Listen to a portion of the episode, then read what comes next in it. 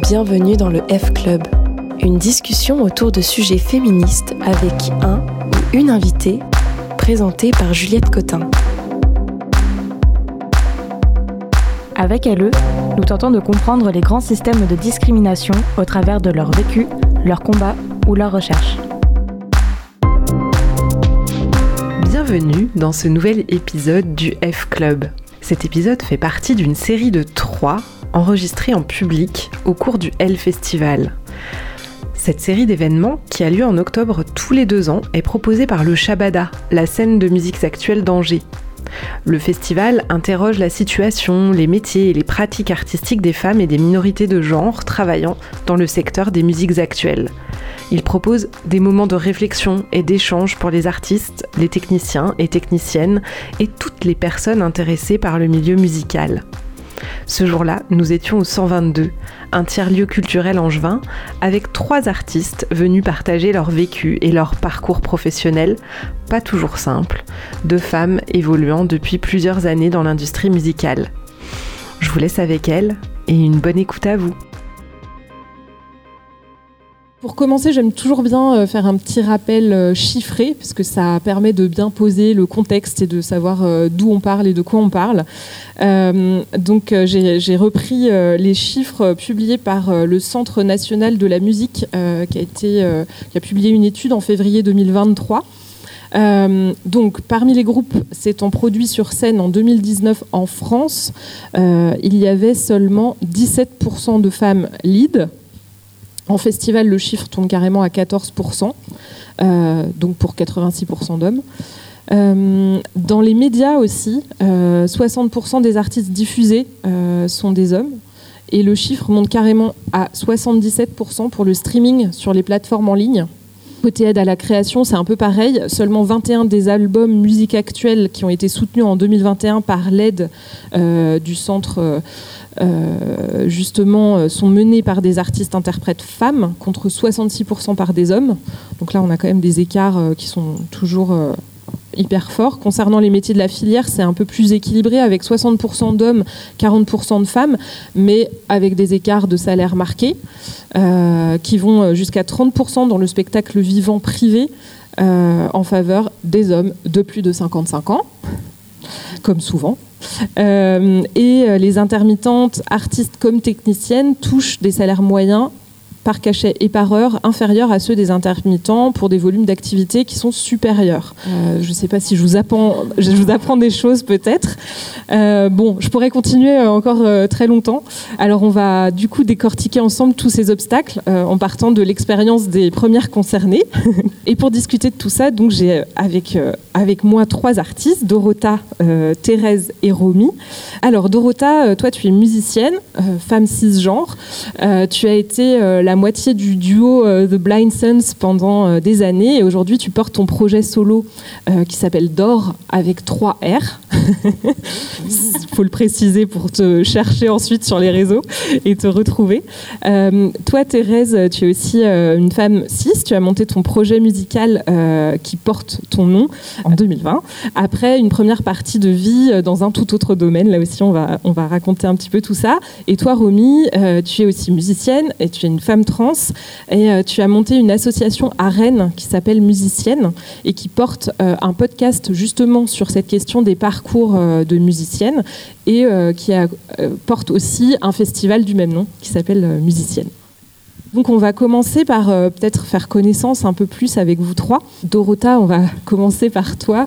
Euh, tu as grandi en Pologne euh, et pas du tout dans une famille de musiciens ou musiciennes. tu as su par contre très jeune que tu voulais en faire ton métier. Est-ce que tu peux nous raconter cette histoire très mignonne? Oui, j'avais, je pense, j'avais 8 ans quand j'ai vu mon premier concert à la télé. et du coup, j'ai jamais eu l'occasion d'être confrontée à la musique, d'écouter des disques plus plus j'ai jamais été en concert. Donc en fait, euh, le fait de tomber sur un concert à la télé, et ça m'a complètement chamboulé. Euh, voir le public, euh, le groupe sur scène, en fait, ça m'a procuré tellement d'émotions. C'était vraiment révélateur hein, à ce moment-là pour moi. J'ai pas dormi de la nuit. Et puis le lendemain, le lendemain, j'ai demandé à mes parents de, m'acheter des cassettes. C'était à l'époque on avait des cassettes, des Walkman et tout ça, quoi. Voilà, les années 90, début 90. Et, du coup, j'ai commencé à écouter en boucle. J'essayais d'apprendre les morceaux par cœur. En fait, bah, avec mon anglais, enfin, je parlais pas anglais, donc je, lisais tout en polonais, mais avec des mots anglais. J'ai des, des recs euh, de cette période-là où je m'enregistrais avec un, magnétophone. Enfin, c'est complètement drôle. Et du coup, et petit à petit, euh, j'ai commencé à chanter à l'école parce qu'on me demandait euh, pour la fin d'année, en fait, de voilà, de chanter un morceau, etc. Je ne savais pas que je pouvais chanter, en fait. Et au bout d'un moment, j'ai commencé à apprécier euh, ça. J'ai rencontré des musiciens petit à petit. Et euh, je, je commençais à prendre des cours de chant aussi. Je demandais à mes parents. En fait, c'était toujours ma, ça venait de moi. Quoi. Il n'y a personne qui m'a jamais obligé à faire un instrument. Je suis autodidacte. Je ne connais pas la théorie, théorie musicale, mais par contre, j'ai toujours euh, cette envie incroyable. C'était vraiment ma vie à ce moment-là. Quoi. Voilà, en fait, je me suis construite toute seule, petit à petit, progressivement, euh, avec une culture musicale MTV. En fait, clairement, je partais de loin. J'écoutais la radio. Enfin, je n'avais pas de repères.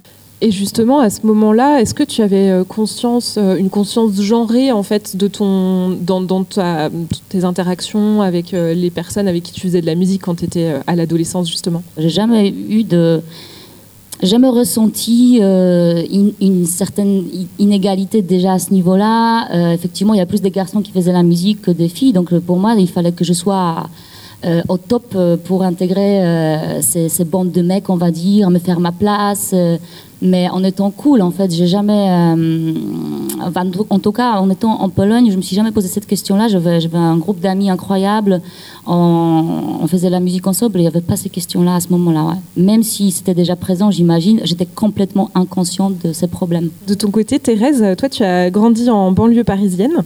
Euh, ton père faisait de la musique, euh, mais c'était pas vraiment une voie professionnelle possible. est-ce que tu peux nous raconter toi, comment t'en es venu à la musique euh, au tout début? Alors, euh, ouais, je suis, je suis née en banlieue parisienne, effectivement.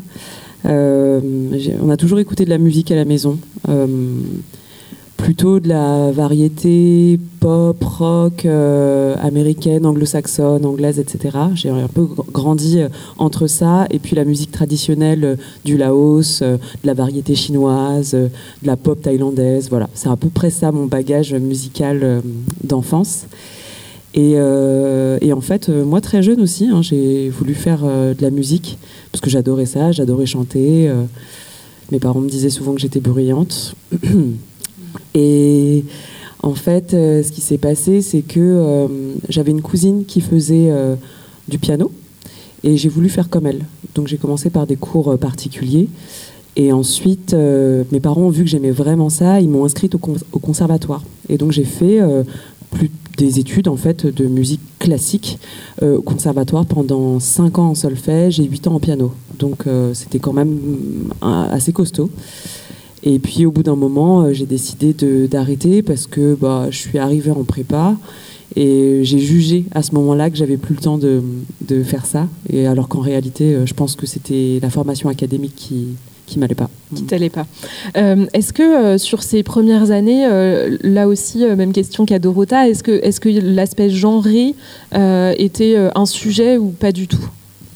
Non, je pense qu'on doit être à peu près de la même euh, génération, euh, parce qu'elle ne cite que des rêves qui me parlent, et BBM TV. Et du coup, euh, non, non, je me posais pas du tout la question, non. Et d'autant plus que, étrangement, j'ai grandi dans les années 90, je suis née en 86, et donc quand j'ai commencé à admirer des artistes, etc., c'est vrai que sur MTV, on voyait quand même pas mal de nanas, il y avait les Spice Girls et tout. Enfin, pour moi, du coup, j'avais quand même des icônes à admirer. Bon, elles n'étaient pas forcément asiatiques, certes, j'avais pas une représentation visuelle de, de, de, ce à quoi je ressemblais physiquement. En revanche, il y avait quand même plein de femmes et elles étaient de plein de couleurs quand même différentes. Euh, voilà, donc euh, non, je me posais pas trop la question. Non. Euh, toi, Romy, euh, tu n'es pas euh, aujourd'hui musicienne professionnelle, mais tu as aussi un parcours musical. Est-ce que tu peux nous raconter ton, rapport à la musique et, tes débuts aussi en lien avec la musique? Moi, c'est arrivé hyper tardivement. Parce que pareil, une famille pas du tout musicienne, avec très peu de disques, rien qui traînait.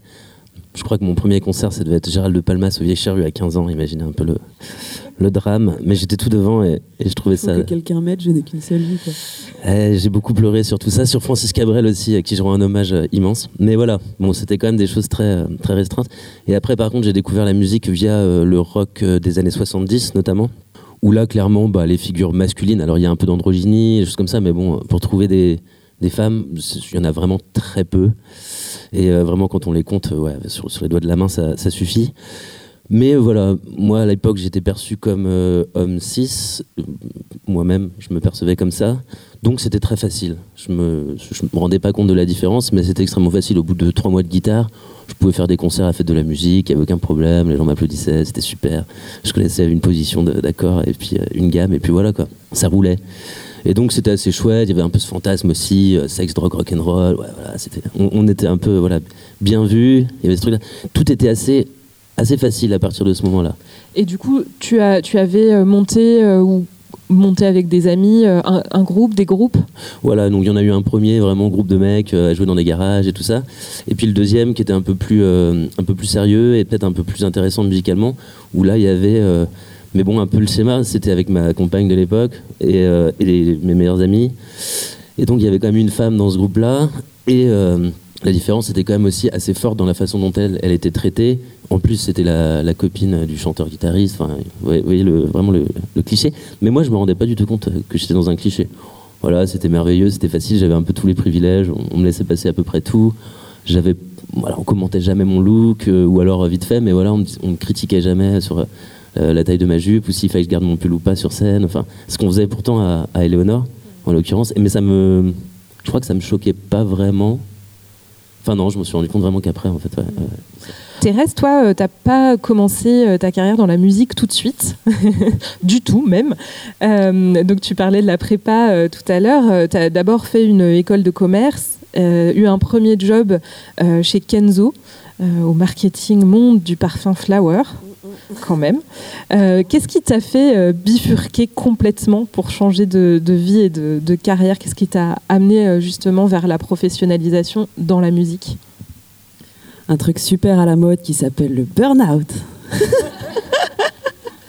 non, en vrai, c'est- vrai. En plus, étrangement, c'est en école de commerce que j'ai découvert ma passion pour la scène. Parce que euh, au conservatoire, je faisais un peu des concerts et tout, mais bon, c'était pas la musique que j'avais envie de faire, tout ça. Et c'est un peu pour ça aussi que j'ai arrêté. Et je suis arrivée en école de commerce pour faire plaisir à mes parents. Et du coup, euh, là-bas, j'étais au BDA, donc c'est le bureau des arts de l'école. Et en fait, ce qui se passe, c'est que euh, bah, les études d'école de commerce sont pas très, comment dire, c'est pas très costaud en termes de, contenu. En revanche, euh, bah, ils ont des moyens. Et donc, euh, j'avais une salle de musique à disposition pour pouvoir, bah, voilà, jouer, euh, composer avec d'autres musiciens, musiciennes déchus. Et ça a été mes premières chansons pop, que première composition en fait. Et ensuite, ce qui s'est passé, c'est que bah, pour suivre mon chemin, j'ai travaillé euh, pour gagner un petit peu ma vie aussi et rembourser un petit peu, euh, comment dire, aider mes parents, les soulager parce que bah, l'école de commerce est quand même cher. On vient d'un mi- milieu plutôt modeste à la base. Et euh, bah, j'apprends à mes 27 ans que en fait, je suis atteinte d'une maladie qui s'appelle la polykystose hépatorénale héréditaire. Donc je, enfin, je, je- je tiens ça de ma maman. Et en fait, à cette époque-là, ma mère était en pleine dialyse et en attente de greffe. Et du coup, je pense que c'est ça qui a été le déclic euh, pour me rendre compte en fait que j'étais pas à la bonne place, pas au bon endroit, que j'avais pas en fait, j'étais pas en train de vivre ma vie. Et ça a accéléré en fait tout ce processus de burn-out, de manque de sens, etc. Du fait de me lever et de d'aller donner toute ma force de travail, mon énergie créatrice, j'ai envie de dire à, euh, bah, à l'homme le plus riche de France. Et du coup, bah, je suis partie. Euh, je suis partie. Alors ça n'a pas été simple parce que parce que c'est pas facile de demander une rupture conventionnelle, enfin surtout euh, il y a dix ans. euh, auprès de LVMH, mais euh, bah, je me suis battue, j'ai eu un entourage solide pour m'aider aussi, parce que quand on est en burn-out, se battre, c'est c'est pas simple. Déjà, on se bat pour sortir de son lit.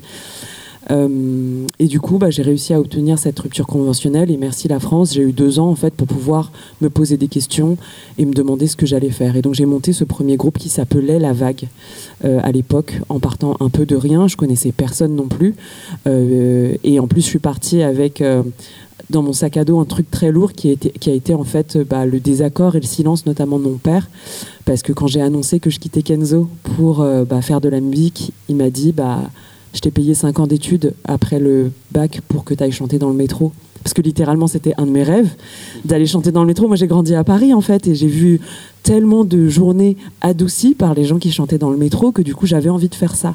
Donc, j'ai commencé par faire ça, et puis bah, petit à petit, euh, j'en suis arrivée ici. Euh, est-ce que tu peux nous parler juste un tout petit peu des débuts de, de la vague? Euh, tu l'as monté comment ce groupe? Alors ce groupe, en fait, j'avais rencontré euh, lors d'une jam. Donc je faisais des open mic à Paris euh, pendant que je bossais chez Kenzo, en fait et parce que je manquais euh, justement la scène me manquait cette espèce de, sensation que j'avais ressentie en faisant les cafés théâtres de l'école et la comédie musicale et tout.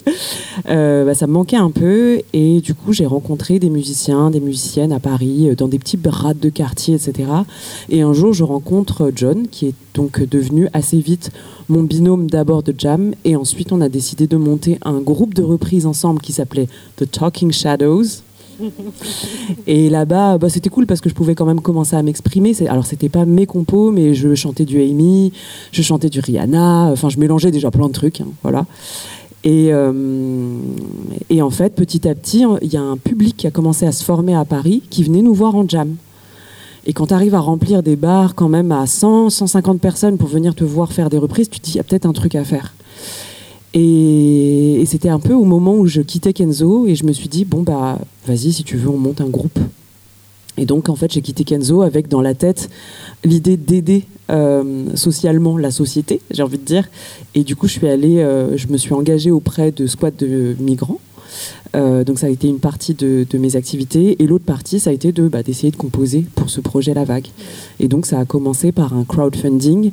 Euh, mes études m'ont servi à la fois pour savoir mener un projet de crowdfunding euh, de façon absolument millimétrée, faire des bonnes vidéos et tout et tout. Enfin, j'ai pas attendu Insta pour tout ça et faire des jolis dessins pour les contreparties parce que j'avais plein d'amis graphistes et tout donc forcément bah c'était cool ils m'aidaient et, euh, et aussi bah, par rapport au réseau, en fait, parce que moi je viens à la base d'un milieu modeste, mais quand euh, on intègre bah, des écoles de commerce et qu'on travaille chez Kenzo, il suffit d'avoir 50 potes qui t'aident, bah, ils mettent 50 balles en fait. Donc ça va beaucoup plus vite que quand euh, bah, tu viens d'un milieu populaire et que tes amis ont moins de sous et qu'ils ont beau être 300 ou 400 si chacun met 5 euros, parce que c'est déjà beaucoup pour, pour, pour ces personnes-là, bah, ça va moins vite. Donc je me suis rendu compte a posteriori, parce qu'à l'époque j'avais pas du tout la, la, conscience de ce privilège-là, euh, en fait, on a amassé euh, entre 7 et 8 000 euros. C'est quand même pas rien pour faire ce premier EP qu'on a malheureusement mixé un peu avec le cul, mais euh, voilà, mais on a, on a quand même fait du mieux qu'on pouvait et on a rencontré du monde, on a pu faire des clips, etc. avec cet argent et je, suis hyper reconnaissante de toutes ces personnes qui nous ont aidés au tout début alors qu'on avait zéro ligne sur le CV. Du coup, euh, voilà, ça a commencé comme ça et ça. Ensuite, j'ai commencé à, naviguer dans justement ces milieux euh, professionnels. Euh, mon côté bon élève m'a fait un peu chercher partout ce qu'il fallait faire et tout parce que je connaissais personne. Donc le Mama, la girafe, la Jimmy, j'ai tout noté tous ces événements-là et j'avais la chance d'être à Paris. Donc quelque part c'était facile d'accès pour moi, même si bon, il fallait mettre un peu d'argent parce que le Mama ça coûte cher. Hein. et voilà, et ça a commencé comme ça et j'ai rencontré mon premier label comme ça qui est toujours avec qui je travaille toujours et qui a produit le deuxième EP de la vague. Et ensuite, le confinement a mis un terme au projet et c'est là que est née Thérèse. Dorota, euh, euh, toi aussi tu as euh, donc vécu cette, cette période de création de ton projet avec les Blind Sons tu as collaboré donc sur 15 ans, hein, je crois, euh, sur ce, sur ce projet-là. Euh, avec Romain, vous avez euh, beaucoup tourné pendant plusieurs années. vous êtes entouré d'équipes, vous avez cherché justement cette professionnalisation, mais ça n'a jamais été si facile que ça. Est-ce que les freins dont parle Romy là, te, te parlent, ces, ces différentes étapes qui sont difficiles à franchir dans la construction de la professionnalisation? Complètement. Il y a, eu deux, trois mots-clés qui, m'ont un petit peu fait ok, réagir. Ah ouais, c'est vrai, ça me, ça me rappelle des souvenirs. Euh, oui, donc en fait, ça, ça faisait. Avec Romain, on a, on a fait des projets pendant 15 ans. Euh, Blind Sun, c'était le dernier projet qu'on a eu ensemble euh, qui a duré 8 ans. C'est le projet qui nous a permis de, de commencer à en vivre, en fait, de la musique. Et, et oui, le parcours a été très, on va dire, oui, euh, chargé de, de plein de choses. Euh, moi, au départ, comme je disais tout à l'heure, en fait, je me rendais pas du tout compte, en fait, euh, qu'il y avait un problème au niveau euh, place, de la place de la femme déjà euh, tout court. En fait, Euh, j'étais un peu innocente, un peu naïve. Je pense, j'ai très bien, euh, j'ai vite constaté qu'il y avait un souci. euh, C'est parce qu'en fait, j'étais là. Enfin, à l'époque, quand j'ai commencé à faire la musique, il n'y avait pas beaucoup de filles effectivement dans les groupes. Quoi. Enfin, moi, j'ai toujours trouvé ça. Moi, ça m'a pas choqué plus que ça parce que c'était toujours comme ça. C'est ce que j'ai toujours connu. Donc moi, j'essayais de me la jouer plus, euh, à- voilà, façon mec en fait. Euh, Je me suis dit, il faut que je fasse ma place avec les mecs. J'ai envie de faire partie de ce monde. Il va falloir que je sois cool, que je sois, voilà, enfin que je m'adapte à eux plutôt que je sois une fille que voilà, je je les fasse chier, on va dire. Sauf qu'en fait, de ce côté chiant, bah, ça revenait quand même souvent. Et pas forcément directement, mais il y a plein de, il y a plein de situations euh, dans des groupes. où, En fait, on est, on est la seule fille avec des gros, des, mecs euh, tout le temps sur la route, dans les, dans les, dans les lieux, dans des festivals, dans, enfin, dans la création. Euh, pas au sein de mon groupe, j'ai pas forcément ressenti ça, mais à l'extérieur euh, très souvent, quoi. En fait, c'est en arrivant dans, des- dans des lieux. où voilà, enfin ils sont, c'est très masculin, donc il y y, a tout de suite, il y a, y a très vite des blagues un peu con-con en fait. euh, et euh, moi, ma, mes réactions c'était, bah, j'en rigolais comme tout le monde, je, disais rien quoi, mais en fait, euh, avec du recul, je me dis c'est n'importe quoi. Ça, ça vient peut-être d'inconscience, ça vient de plein de choses, mais en fait c'est pas ok. Et, et puis le fait de ne pas vouloir gêner, je, disais oui pour tout, euh, je demandais jamais rien. Tu parlais tout à l'heure, Romy, de confort, en fait, d'accueil. Moi, j'ai toujours avec ce qu'il y avait. En fait, je demandais jamais rien, quoi, parce que dès qu'il y avait un truc, euh, bah, j'étais la princesse. Comme tu disais, la diva. Et c'était pas, c'était jamais dit méchamment, c'était jamais euh, dit directement, mais c'était des petites blagues, et puis tout le monde rigole, en fait.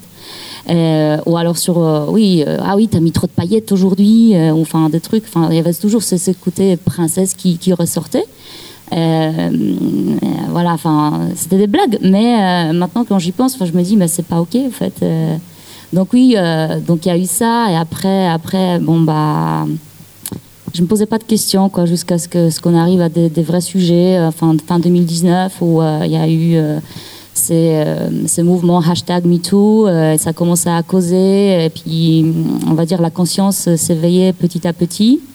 Les femmes étaient en colère, et puis je me suis dit, mais à ce moment-là, en fait, c'était aussi un déclic. Je me suis dit, mais oui, mais ça fait tellement d'années que ça dure, ça fait tellement de petites choses accumulées petit à petit, en fait, que bah, c'est normal que ça explose. Et puis, enfin, ça touche pas que la musique, en fait, c'est partout. Enfin, la femme, elle est vraiment, elle a sa- enfin, on, a, une place. euh, euh, déjà accordée, euh, enfin je sais pas qui décide de quoi, mais en fait on nous met dans, une, dans un rôle depuis des siècles, quoi. Enfin voilà quoi. Et euh, dans, dans votre parcours, euh, en 2017, vous croisez euh, un label strasbourgeois et vous signez avec, euh, avec eux. Euh, toi, tu es la première euh, femme artiste euh, à signer avec ce label. Et là, euh, justement, tu es, progressivement euh, confrontée à des degrés de sexisme et de violence euh, euh, qui, s'accumulent. Qui, est-ce que tu veux bien raconter un petit peu euh, cette histoire, euh, préciser un peu? Oui, tout à fait. Bah, c'est un label qui, n'existe plus aujourd'hui euh, parce qu'il y a eu un gros focus médiatique là-dessus, euh, justement par rapport à l'abus et puis euh, côté sexiste et harcèlement. Euh, donc, on a rencontré Julien, le, boss de, ce label, et c'est devenu très très vite un, un super copain. En fait, il nous a eu comme ça. En fait, il l'a fait avec tout le monde, avec tous ses artistes. C'est voilà, c'est un peu typique, on va dire, de ce genre de personnes. Il nous a, voilà, c'était notre première rencontre professionnelle. Enfin, on a toujours été très très indépendants. On, a monté un label, on a, eu tous les outils.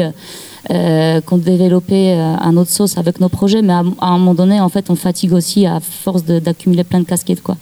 Donc, euh, cette proposition était un petit peu un soulagement, et, et ils voulaient développer le projet. C'était à Strasbourg, on était du coin.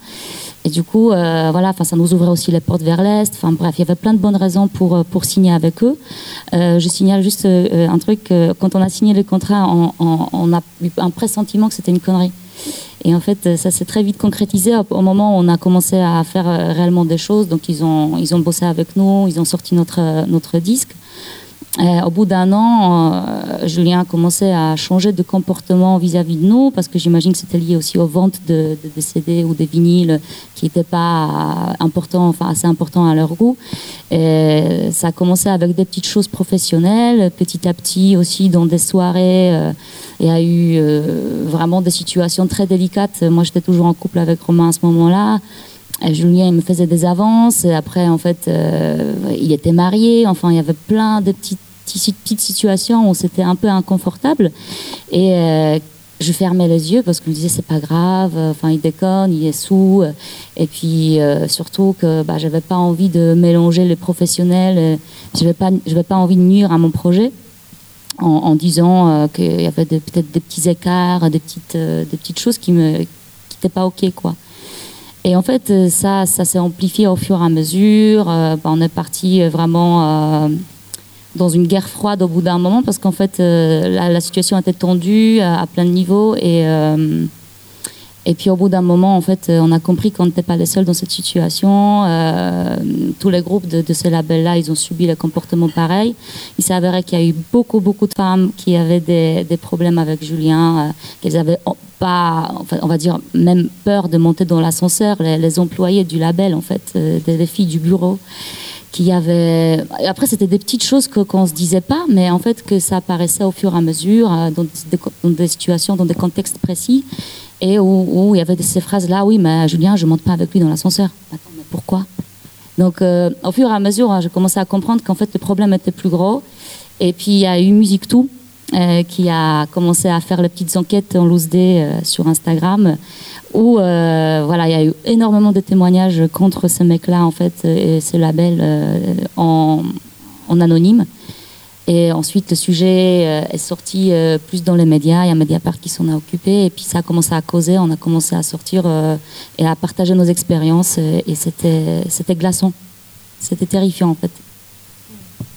Et du coup, c'est allé euh, jusqu'au procès. hein. Il, a, il a été acquitté, mais euh, il n'exerce plus, euh, a priori, en tout cas, le label n'est plus actif. Avec le coup médiatique, ça s'était vite réglé. Ensuite, ils sont quand même bien sortis. En fait, il y avait Julien, il y avait aussi une fille qui était associée avec lui, qui était complice de toutes ces situations-là, que j'ai appris plus tard. Elle disait aux filles de ne rien dire, sous peine de... Enfin, il y avait des menaces, en fait, de ne pas dire des choses sur Julien. Enfin, c'était assez étrange, quoi. Il Enfin, c'était son ex aussi. euh, enfin, mais bref, c'était glauque, en Il fait. n'y avait rien qui allait.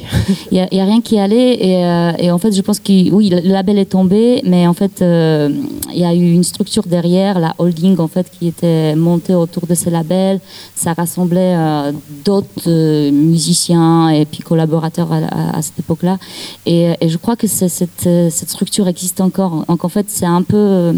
Euh, alors, moi, je n'ai pas toutes les cartes, mais il me semble qu'ils continuent à faire leur magouille euh, derrière. Eh ben super, on adore. hein. Voilà. De toute façon, Donc, quand la justice s'en saisit pas, euh, voilà, malgré le fait qu'il y a eu Mediapart impliqué, il y a eu euh, plein de plaintes en fait. On n'est pas, euh, moi, j'étais une des filles qui a porté plainte contre cette, cette personne-là.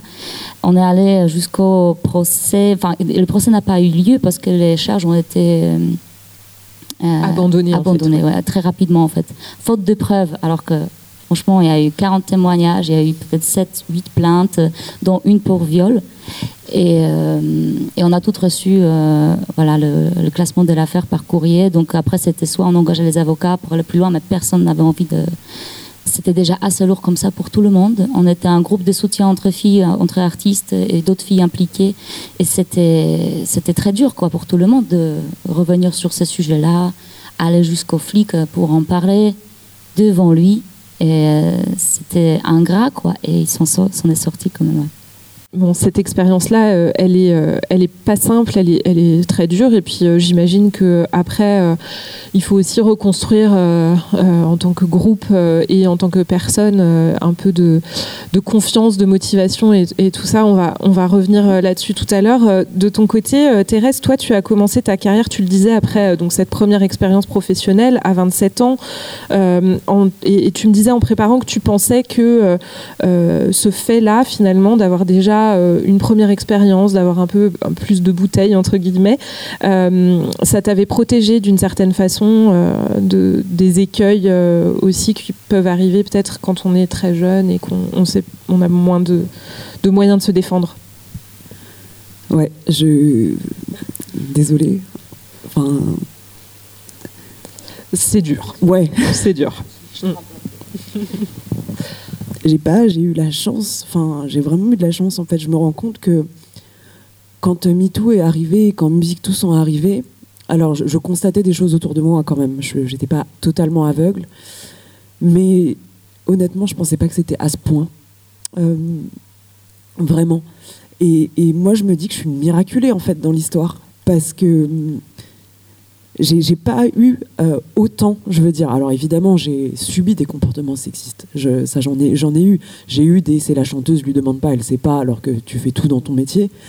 Euh, j'ai eu au sein même de mon groupe euh, la vague à l'époque, où en fait on s'est séparés aussi parce que euh, artistiquement et aussi politiquement, on n'était pas d'accord. Et en fait j'avais envie de dire des choses dans ma musique, parce que moi je suis engagée depuis toujours, j'ai pas attendu entre guillemets les hashtags pour, pour euh, me sentir engagée dans la société. Et du coup j'avais envie de dire plein de choses, mais j'étais censurée en fait. Parce que on me disait bah non mais en fait le féminisme ça me concerne pas, l'antiracisme ça me concerne pas. Et du coup, je me disais, bah, je je raconte quoi dans mes chansons Parce que je, je, moi, dire euh, juste, euh, je n'ai rien contre les chansons d'amour, hein, c'est pas ce que je dis, mais je veux dire, dire I love you, love me, c'est pas moi en fait. Enfin, et je dis pas que je le ferai jamais, mais en tout cas, à, ce moment-là et aujourd'hui encore, c'est pas ça qui me traverse. Et du coup, euh, je me rends compte a posteriori que deux des grosses chances que j'ai eues dans ma vie, je pense, c'est un d'avoir une éducation non genrée mes parents ont plein de défauts, mais ils ont aussi plein de qualités. Euh, ils m'ont pas forcément soutenu euh, dans la musique euh, dans mes débuts. En revanche, depuis toute petite, euh, en fait, ils m'ont pas dit t'es une fille donc tu dois faire ça. Ma grand-mère l'a fait, mais mes parents l'ont pas fait. Donc déjà, je pense que ça m'a vachement aidé. On m'a beaucoup traité de garçon manqué quand j'étais petite. Et je sais toujours pas vraiment ce que ça veut dire, mais je pense que je le suis encore aujourd'hui, au vu de ce que j'en ai compris. Et en fait, euh, ça, ça m'a protégée, je pense, parce que dans la cour d'école, bah, je me bagarrais, euh, je jouais au foot. Euh, et en même temps, je jouais à la poupée, à l'élastique et au bis. Je veux dire, c'est, pour moi, c'était juste des jeux, en fait. Donc ça, c'était une chance pour moi. Il n'y a pas eu trop de différence d'éducation entre mon frère et moi. Et d'ailleurs, aujourd'hui, on est très proches. Et je pense qu'il est aussi féministe que moi. Et je, je mais sans vraiment le vouloir. C'est même pas une conscience politique. C'est juste qu'on a été éduqués comme ça. Et la deuxième chose, effectivement, c'est que je suis arrivée tard, en fait, dans le, dans le milieu de la musique. Alors, ça a été un gros inconvénient et ça l'est toujours. Euh, quand tu débarques euh, dans l'industrie de la musique et que tu démarres à autour de tes 30 ans, bon, autant te dire que tu arrives, tu es déjà périmé. Mais euh, le truc, c'est que tu as appris plein de choses de la vie avant. moi, j'ai appris à, me défendre, j'ai appris à me défendre en entreprise. Et en plus, la chance que j'ai eue, étrangement, c'est que quand je suis arrivée en entreprise, en fait, à l'école, bah, globalement, c'est un peu du 50-50. Et moi, je suis arrivée en entreprise chez Kenzo Parfum et les, équipes étaient à 99% féminines. Donc en fait, je me suis pas tellement posé la question. Alors j'ai vu quand euh, j'allais en usine, etc., que c'était pas le cas, que en tant que jeune femme, j'avais plus de mal à m'imposer que au sein de ma boîte, mais que quand même, bah, j'avais le droit de faire des choses, j'avais le droit d'avoir des responsabilités et tout. Et je pense que tout ça m'a aidé en fait dans le début de mon projet à me dire, bah, en fait, c'est moi qui vais décider. Même dans la vague, on était un binôme, mais en vrai, j'étais lead au sein, à l'intérieur du groupe. Et euh, ce qui m'a gêné, c'était justement de tout faire, enfin 90% des choses, et qu'en fait, il faille partager euh, bah, justement les lauriers, etc., euh, en deux, à 50-50. Et je pense que c'est ça qui m'a le plus dérangé et qui, m'a fait me dire politiquement, artistiquement, on n'est pas d'accord. En termes de reconnaissance, je donne énormément parce que j'ai une grosse force de travail, mais en fait, euh, euh, bah, euh, en interview, enfin, des fois c'était risible. Hein, je, pardon, John, hein, peut-être que tu vas m'entendre, mais je sentais qu'il se mettait devant pour parler alors que c'est moi qui écrivais les textes. Enfin, bon, il y a un moment, c'est un peu compliqué. Et alors que parfois, enfin, très souvent, on s'adressait à moi. Et, hum, et du coup, bah, il, avait du mal. déjà en fait. bien parce que souvent on s'adresse aux mecs en, Oui. en priorité. Oui, oui, oui. Mais c'est- il- c'était un petit peu ambigu parce que je pense que bah, sur les réseaux sociaux, comme c'est beaucoup moi qui communiquais, les gens se rendaient compte. Et même moi, je pense que je me rendais pas autant compte que l'extérieur, que en fait, bah, c'est moi qui portais le truc et ça se voyait. Et, et du coup, les gens m'appelaient même La Vague. Parce que mon projet s'appelait La Vague, et en fait, ils pensaient que La Vague, c'était moi. Du coup, il y a des gens qui me disaient, hé, La Vague, alors que non, moi, je m'appelle Thérèse. Enfin, La Vague, c'était le groupe, quoi. Alors euh, justement, partons un petit peu vers, euh, ces leviers qui, euh, nous permettent, ou qui vous permettent plutôt de, vous professionnaliser, de travailler de façon de plus en plus safe aussi. Romy, tu, nous parlais tout à l'heure de, ton festival et du fait que justement tu essayes de, de créer un environnement où les, les, femmes sont rémunérées à la hauteur de leur travail, tout comme le sont les mecs. Tu as aussi euh, euh, euh, un travail autour de la. Alors, pas, je sais pas si c'est de la formation, mais en- ou en tout cas euh, faire en sorte que ton festival soit un espace où les, femmes puissent évoluer, les minorités puissent évoluer de façon sécurisée. La formation des équipes, la formation des bénévoles, c'est important? Ouais, c'est hyper important. Je pense que c'est vraiment une des bases. J'en discutais avec une personne d'un un chargé de production d'un festival là, qui s'est enfin fait former euh, les équipes aux violences sexistes et sexuelles, qui ont eu la chance aussi d'avoir euh, les Catherinettes, donc euh, qui, qui les ont formées et qui sont aussi venues, une asso-nantaise très intéressante, qui sont venues Ouais, sur qui le fait ça, festival. qui aussi fait de la formation. qui fait de la formation et qui fait de l'intervention aussi sur- en milieu festif. Et le premier truc qu'il me dit, le gars, c'est Ah, qu'est-ce que ça coûte cher J'ai dit Non, mais tu vois aussi l'apport que tu as. Je vois que ton regard, déjà, il a changé. Tu as réalisé des trucs. Ouais, mais quand même, ça coûte cher. Alors, monter des scènes euh, hors de prix, avoir un show de light dingue, avoir huit buvettes de chaque côté du truc, ça, ça coûte pas cher du tout. Bon, la, buvette, ça rapporte. D'accord, ok, mais, mais euh, c'est c'est dingue quand même cette réflexion-là. Alors, c'est vrai que c'est un budget, parce que c'est aussi des gens qui ont besoin de vivre de la même façon, puisque c'est des personnes professionnelles, et qu'en vrai, être formé euh, à la lutte contre les VSS et être capable de former des gens, c'est un sacré. euh, Nous, on aimerait bien pouvoir le faire avec euh, musiciennes, euh, mais à l'heure actuelle, pareil, on se sent pas du tout légitime. Déjà, euh, d'avoir été formé, nous, on- n'est pas apte à répondre à toutes les situations, parce que c'est par expérience, parce que quand même, ils sont inventifs pour nous mettre dans la mer. Mais se former, c'est indispensable. Moi, aujourd'hui, j'ai constaté que je ne vais plus dans des endroits que je où, où c'est pas écrit. Soit c'est des trucs euh, vraiment associatifs militants où c'est écrit euh, de façon genre si t'es relou, chez ta mère. Ou euh, si je vois pas qu'il y a un, enfin s'il n'y a pas une vigilance à ça, s'il n'y a pas une, équipe de prévention, si je vois que je peux pas me référer à quelqu'un s'il m'arrive quelque chose, bah j'y vais pas. Et je me dis, je suppose, et en, en en parlant avec les femmes qui travaillent, euh, qui travaillent, aux- enfin qui sont bénévoles au sein du, festival, c'est un peu ça l'idée en fait, qu'on va plus dans ces endroits-là, on n'a plus envie d'y aller. Ça qui est intéressant le musicienne, c'est qu'il n'y a pas vraiment de musiciennes, puisqu'en fait on pourrait pas les rémunérer si elles étaient adhérentes de l'association. Donc en fait c'est des gens passionnés de musique mais qui le sont pas, et en tout cas pas professionnels. Et donc c'est chouette parce qu'on a un regard un peu différent comme ça aussi. Par contre on est très sensible aux violences sexistes et sexuelles, et on se rend bien compte que bah, former les équipes, l'affichage aussi, ça a quand même tendance à. Les gars se disent, ouais, non, là, c'est pas, pas l'endroit où je vais pouvoir me faire trop plaisir. Euh, je pense qu'il y a vraiment bah, des gens qui sont venus nous dire aussi, ah bah tiens, ça me donne envie de revenir dans ce lieu, euh, puisqu'il y a une, une, vigilance. Alors attends, euh, c'est pas le lieu là, c'est l'assaut. Donc on essaie d'en parler au lieu, mais ne baisse pas trop tes barrières trop vite quand même, parce qu'on n'est pas à l'abri. Et puis on a fait une soirée de soutien, par exemple, je, dé- je dérive un peu, mais c'était important, une soirée de soutien parce qu'on était vraiment financièrement, ça allait pas du tout, puisque la mairie avait louvoyé pour nous donner des sous, qui nous en donnaient finalement. Donc. Mais euh, voilà, on a fait une soirée de soutien où on a fait jouer des mecs 6 gratos pour rééquilibrer les écarts de salaire, pour avoir que des recettes. Donc on a fait une com très orientée là-dessus. Euh, les mecs 6 montent sur scène sans être payés pour servir la cause musicienne. C'est discutable comme idée. Je, je veux bien discuter après avec vous si vous, si vous le souhaitez. Mais euh, on n'avait pas trop le choix. On avait besoin de faire rentrer au moins 1000 euros. Parce que notre festival coûte pas très cher. Vous on avait juste un trou. euh, Bon. Et en fait, ça a attiré des, a attiré des gars qui étaient un peu venus pour en découdre aussi. Donc ce soir-là, après le festival, on s'était dit, bah, en fait, il faudrait qu'on aille dans des lieux, euh, je cite Marion la présidente, il faudrait qu'on aille dans des lieux où il y a un peu plus d'enjeux, parce que là, finalement, on a été assez tranquille. C'est vrai. En bas là, on a bien vu quoi. Et pourtant, c'était un truc qui finissait à minuit, donc on n'est même pas dans des milieux festifs, vous savez, à 5h du mat où tout le monde est défoncé et bourré. Donc, euh, donc ouais, donc, enfin, gros, gros enjeu. Et là, ce- cette, cette soirée-là, la mission Prève, euh, et donc le collectif Raymond aussi qui fait des jams en mixité choisie à Nantes mais aussi à Rennes. Première fois, il y avait une équipe de prévention qui avait des petits badges pour être sûr que voilà, s'il y avait des questions, s'il y avait besoin d'intervenir. Deuxième fois, elles avaient un peu baissé la garde, elles n'avaient pas fait ça, bah, l'enfer quoi. Donc, très important, avoir des équipes de prévention. Il y a des bénévoles qui sont super motivés à le faire la plupart du temps. Oui, c'est pas la mission la plus fun s'il se passe rien, mais tant mieux. La Sécu, c'est pareil, vrai, hein. les trois quarts du temps, ils servent à rien, et tant mieux. Donc, je pense que c'est très bien qu'il y ait ça. moi, ça me rassure beaucoup ça crée de la discussion en plus par des personnes qui sont euh, si les personnes sont formées et tout ça.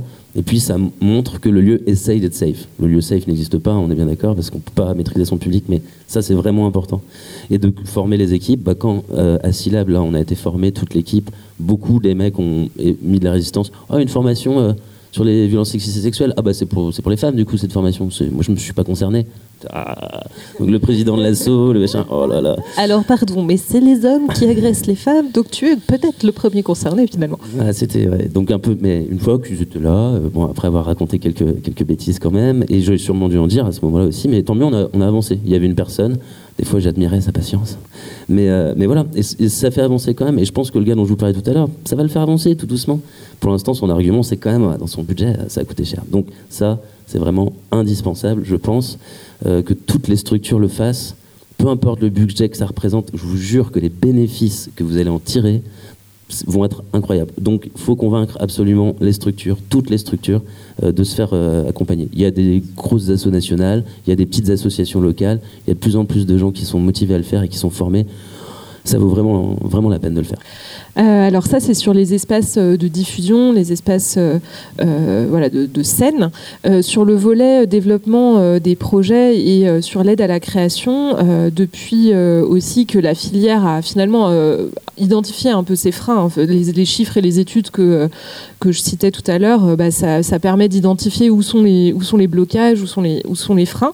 et j'ai l'impression qu'il y a quand même plus en plus d'initiatives qui aident spécifiquement aussi les, les femmes et les minorités. Dorota, euh, tu fais toi partie d'un programme européen et canadien qui s'appelle Key Change.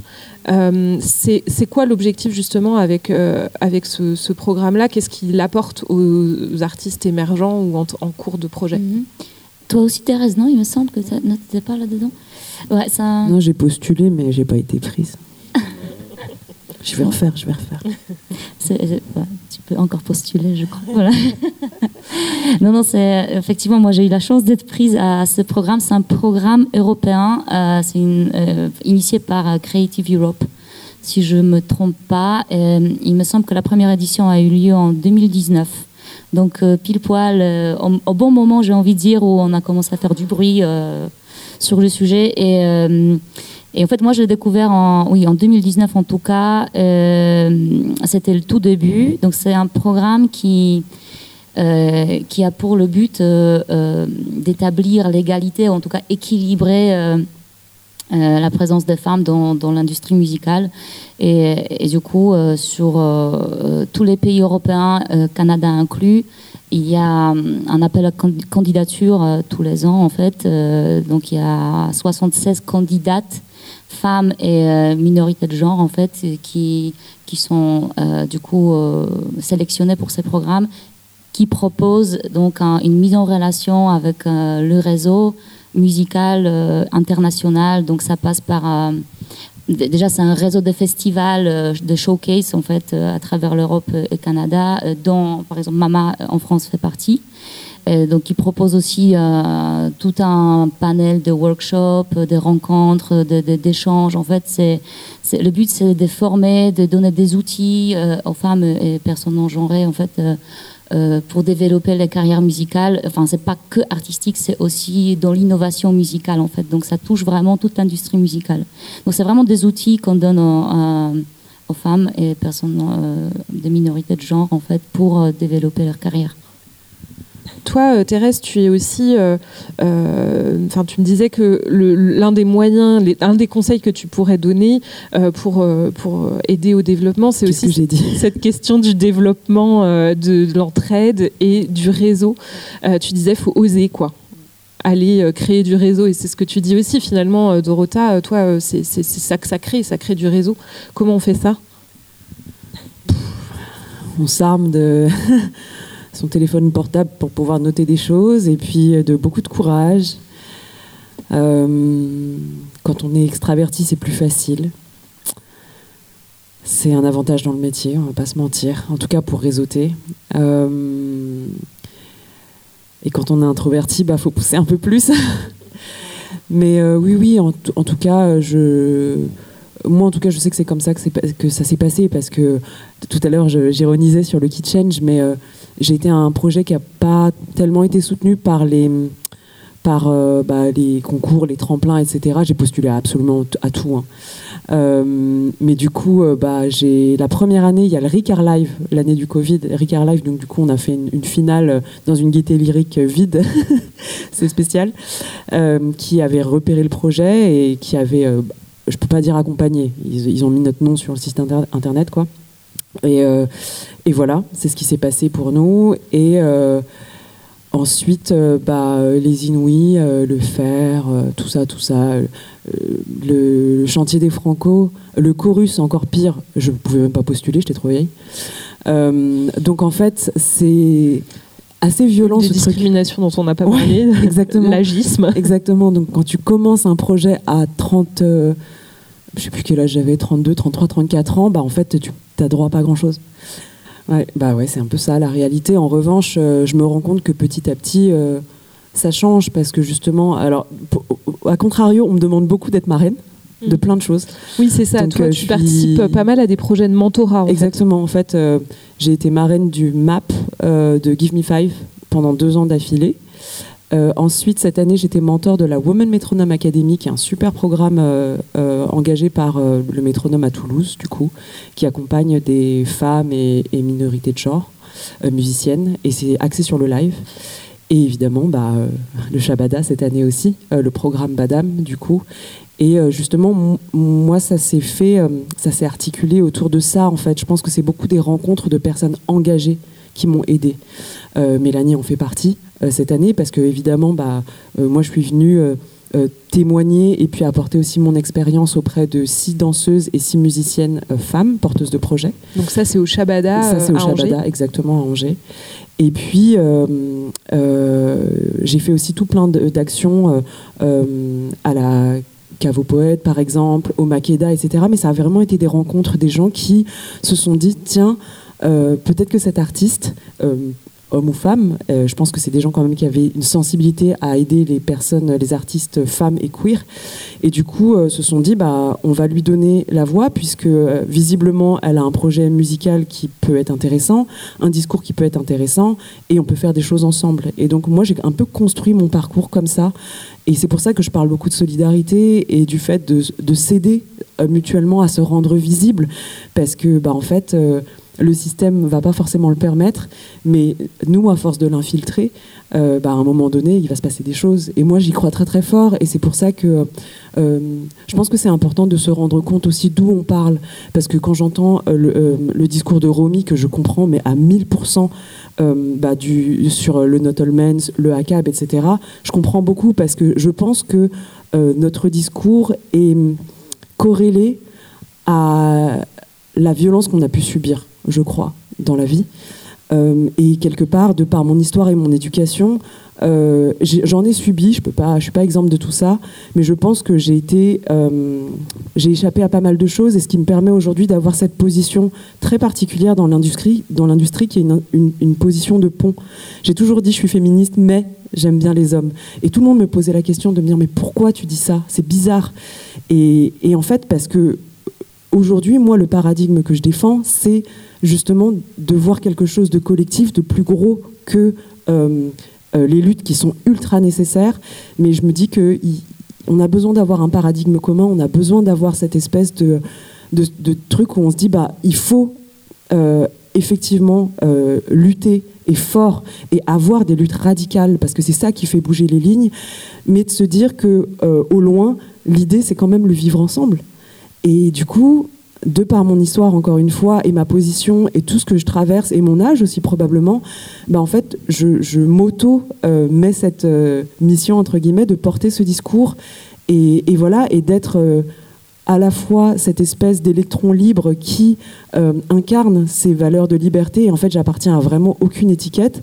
Et c'est ce qui me joue le plus de tours aujourd'hui. Partout où je vais, j'ai l'impression d'être la traître de quelqu'un. Et en même temps, je suis un peu l'ami de tout le monde. Et c'est très dur à vivre. Mais je pense que c'est nécessaire parce que la liberté, elle tient à ça, en fait. Romy. Ouais, je suis, d'accord avec toi, Thérèse, là-dessus. Sur le militantisme est important, mais il faut, faut, faire attention aussi au burn-out militant qui peut exister. Et puis avoir le monde euh, trop sombre. Euh, un philosophe qui a été repris dans l'album de Népal euh, juste avant qu'il disparaisse dit qu'il faut aussi se battre pour le futur qu'on veut entrevoir demain, quoi. Parce que sinon, c'est pas, pas possible. Et justement, ce que le lien avec le milieu musical, c'est que moi j'ai beaucoup entendu, et dans l'associatif, et c'est vrai, on est sous l'eau, c'est dur, mais faut pas que ce soit une raison pour mal se parler et le rendre encore plus violent ce milieu-là. Euh, moi, il y a des personnes avec qui j'ai renoncé à travailler parce que c'est la règle. En fait, parce que c'est comme ça.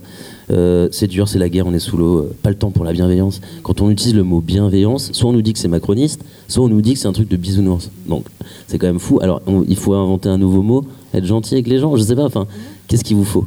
Et euh, donc, nous, c'est un peu ça, je pense, dans Musicienne qu'on essaie de faire au-delà euh, bon, des structures associatives euh, très équitables. Tu vois, tu disais ton festival, j'ai pas corrigé tout à l'heure, mais moi j'ai, vraiment pas cette impression-là. C'est vraiment une équipe. Au début, oui, peut-être j'ai lancé ce truc, mais en fait, euh, waouh, qu'est-ce que c'est dingue de. En fait, c'est même pas que je peux leur faire confiance, c'est qu'en fait tout se déploie et, c'est bien mieux que les structures pyramidales. Et surtout de développer le fait de se parler correctement, de prendre le temps quand il y a un petit conflit ou quoi, de le régler gentiment, sans qu'il y ait de rapport d'autorité en vrai, ça change la vie, quoi. C'est pareil, c'est comme la formation dans les, dans les structures. Euh, faire l'effort de ça, c'est trop bien. Quitte à malheureusement limiter un peu l'activité. Oui, je sais que le milieu est très dur. Oui, on galère à avoir des sous. Oui, oui c'est chaud. Mais en vrai, j'ai constaté en travaillant avec des, des, femmes ou des minorités de genre que c'était aussi quand même vachement plus tranquille. Il y avait moins cette culture de oh, vas-y, ça va être dur et c'est pas grave, et limite, qui ça va être dur, quoi. Donc nous, on essaie de cultiver ça aussi, de prendre le contre-pied et dire bah ouais, on ne deviendra peut-être jamais très gros parce que justement. Euh, parce que pour rester petit, il faut être des bisounours. Si on est vu comme des bisounours, en vrai, c'est pas grave. Moi, je préfère largement cultiver ça, quoi. Et du coup, bah, il y a aussi cette idée de la sororité euh, que je trouve importante et qui a été évoquée. Euh, parce que euh, elle, est à tous les niveaux. Il y a les apéros musiciennes, c'est pas nous qui les organisons à Rennes, mais qui c'est au Jardin Moderne et c'est trop bien. C'est du partage de pratiques et de vécu entre musiciennes, donc en mixité choisie. attention. Et ça se passe bah, super bien et c'est hyper intéressant. Ça permet de faire du réseau peut-être même pas en entre-soi, parce qu'en fait, l'entre-soi, il existe déjà. Euh, la mixité choisie, elle existe déjà. Euh, les mecs cis, ils passent leur temps euh, eux. Donc finalement, les petits espaces qu'on peut se créer, il faut qu'ils existent. Et là-dessus, sur la sororité, la delphité, je pense que c'est important sur le on vous croit aussi. Quand on entend quelque chose, c'est pas parce qu'on n'a pas eu un vécu violent qu'il faut se dire ah ouais, mais quand même, je vais quand même le remettre en question. C'est vachement important d'être là-dessus parce qu'en face, ils sont armés on a un ministre de l'Intérieur quand même, voilà, je vais pas vous faire la liste, mais c'est quand même chaud. Les types, ils sont déter. Donc sinon, on n'est pas un peu déter, et euh, je me mets dans le loup si vous permettez, mais si, si on se serre pas un peu les coudes là-dessus, bah, ça, va être, euh, ça va être hyper compliqué.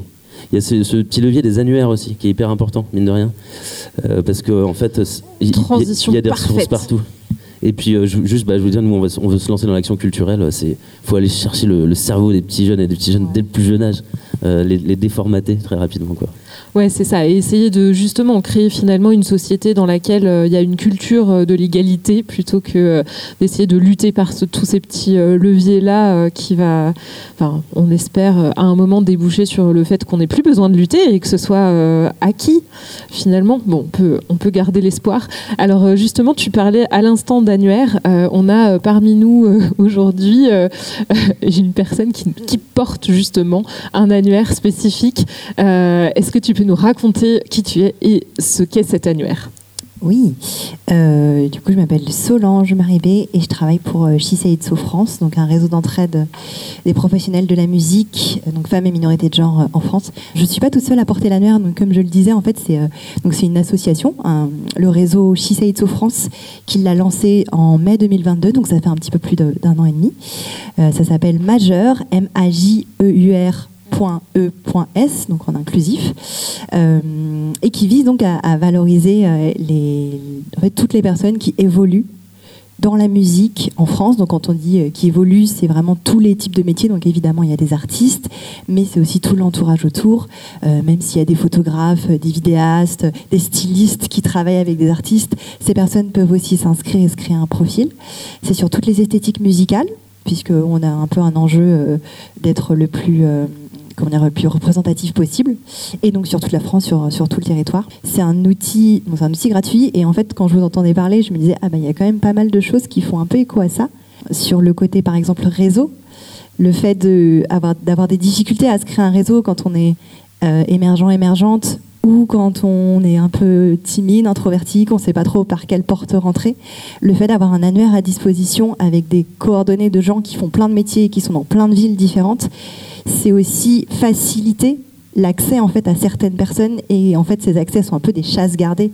Voilà vous l'avez peut-être dit euh, le boys club de la musique bah, c'est ça aussi c'est aussi savoir se garder des contacts savoir se coopter euh, entre entre hommes cis. Bah, là l'idée c'est de briser un peu ça de sortir de l'entre-soi. Donc voilà, vous pouvez euh, aller rentrer en contact avec euh, des personnes qui font le même métier que vous, par exemple, si vous avez besoin d'échanger parce que vous pouvez vous sentir un petit peu seul face à certaines problématiques ou demander des conseils, euh, ou des collaborations aussi artistiques parce que ça peut servir à ça, à faire des belles rencontres. en tout cas, c'était vraiment super. Et donc je précise que l'annuaire est gratuit, que voilà, en fait quand vous êtes donc une, vous identifiez comme femme cis, personne trans ou non binaire, vous pouvez vous créer un profil qui permet de valoriser plein de choses, des compétences, des genres musicaux. Vous avez même un petit texte descriptif où vous, pouvez dire euh, voilà pourquoi vous pouvez me contacter ou affiner un peu votre profil. Euh, et euh, donc si vous ne rentrez pas dans cette case entre guillemets, vous pouvez vous créer quand même un compte visiteur qui vous permet d'avoir accès en fait aux coordonnées justement des profils et, et après de bénéficier de, des autres fonctionnalités. Donc voilà, l'idée c'est vraiment que ce soit accessible à tout le monde pour que tout le monde s'en empare euh, et que ça aide chacun parce que comme vous l'avez dit en fait c'est à différents niveaux de la chaîne qu'on peut faire plein de choses. Et du coup c'est important de voir voilà euh, qu'est-ce que personnellement on peut faire même si on a l'impression de pas avoir euh, des grandes responsabilités ou beaucoup de marge de manœuvre. Bah, je pense qu'il y a quand même des trucs que chaque personne peut faire à son niveau voilà dans cette grande chaîne de filière musicale. Voilà pour ce monologue. Je redonne le nom du coup c'est majeur au pluriel.com Ok, j'ai bien fait de. Ok, donc majeur au pluriel.org. Euh, merci beaucoup. Euh, merci beaucoup euh, les filles aussi de, vos, de ces échanges qui étaient hyper riches. C'est la fin de ce nouvel épisode du F Club enregistré durant le L Festival à Angers. Merci encore à Thérèse, à Romy et à Dorota d'avoir accepté de partager leurs ressentis et leur parcours professionnel. Merci au Shabada pour l'organisation de ce chouette festival et au 122 pour leur accueil. À très vite dans le F Club. Ce podcast est produit par l'association Babes Voices, propulsé par Emmanuel Gardan et en partenariat avec Radio Campus Angers.